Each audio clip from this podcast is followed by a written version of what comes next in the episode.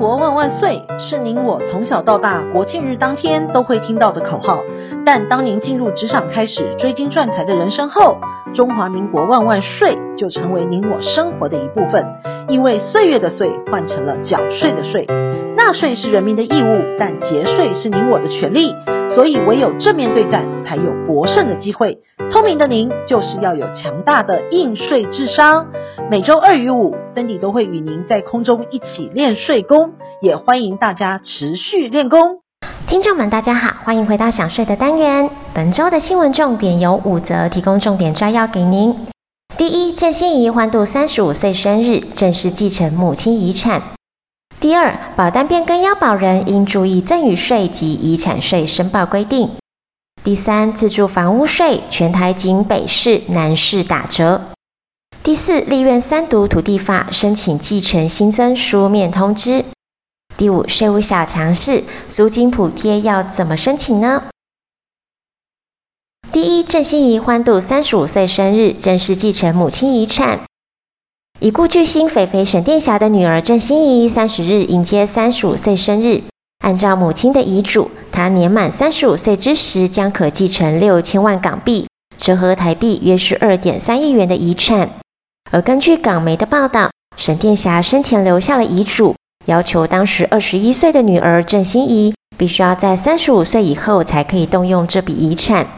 母亲临终前交代了，要女儿做个有用的人。而郑欣宜呢，在届满三十五岁以前，仅能每个月从中领取两万港币，折合台币约是七点五万元，当做生活费。不过，香港的物价非常的高，郑欣宜一度穷到户头只剩下了二十六块港币，折合台币约是一百零四块。不过，他没有求助生父郑少秋，是自己挺过生活的低潮。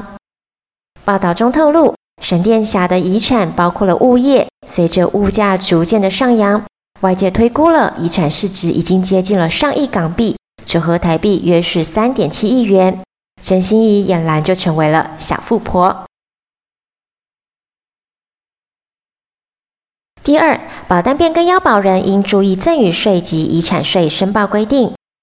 民众将保单的要保人无偿变更为他人时，就表示要保人将该保险在保险法上的财产权益无偿遗传给他人。就是属于赠与的行为，原要保人呢，应在规定的期限内申报赠与税。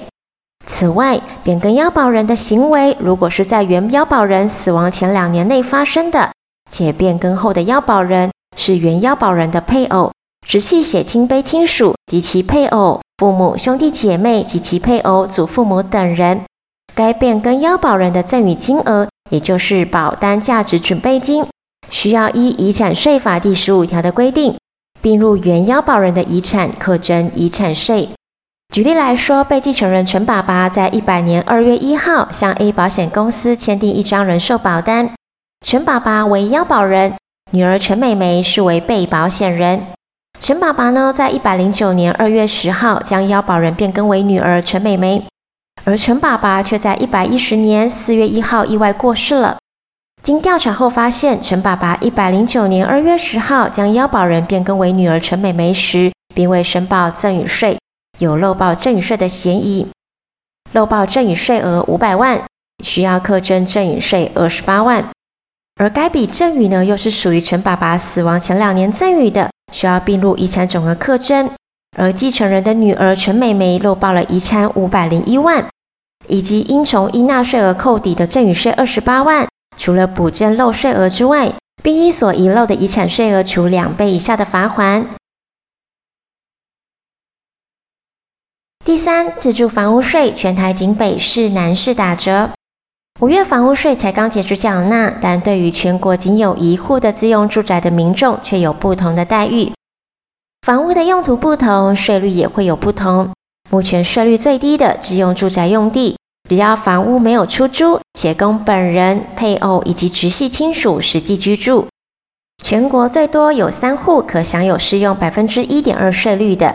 不过，为照顾全国只有一户的自用住宅的民众，台北市和台南市先后透过税基折减的方式给予折减优惠。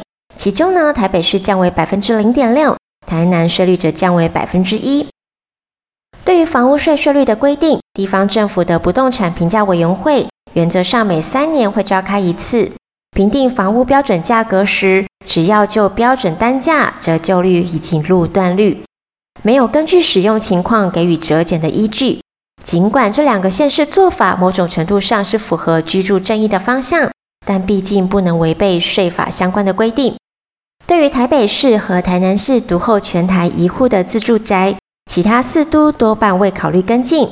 新北市财政局表示了，若跟进，一年将减少十点五亿的税收。桃园市税务局也说了，依据法律的规定，不会跟进。第四，立院三读土地法申请继承新增书面的通知。立法院经三读修正土地法第七十三条之一的条文。明定土地或建筑物继承，若继承人自继承日开始起超过一年未办理继承的登记，地政机关呢，除依现行规定之外，还需要以书面的通知通知继承人。三读条文也明定了，逾期未申请登记列册管理土地或者是建筑改良物，在公开标售前应公告三十日，并以书面通知继承人。三读条文也明定了。逾期申请登记的列册管理继承土地或者是建筑改良物，在公开标售前应公告三十天，并以书面的方式通知继承人。继承人、合法使用人或者是其他共有人就其使用范围，依序有优先的购买权。但优先购买人未在决标后三十天内表示优先购买，其权利将视同放弃。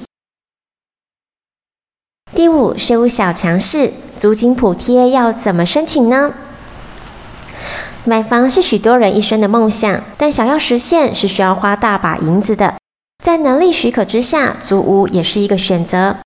每年五月所得申报的时候，凡是有租屋且非营业或执行业务使用者就可以申请。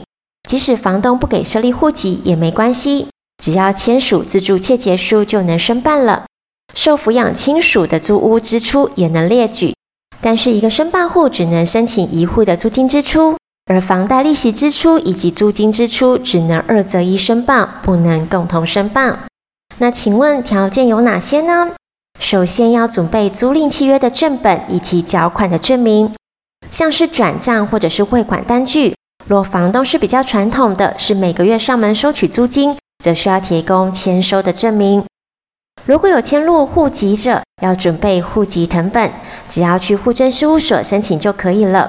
若房东不愿意迁入户籍，又或者是大学生租屋没有迁入户籍，也不用担心，只要签署了自住切结书即可。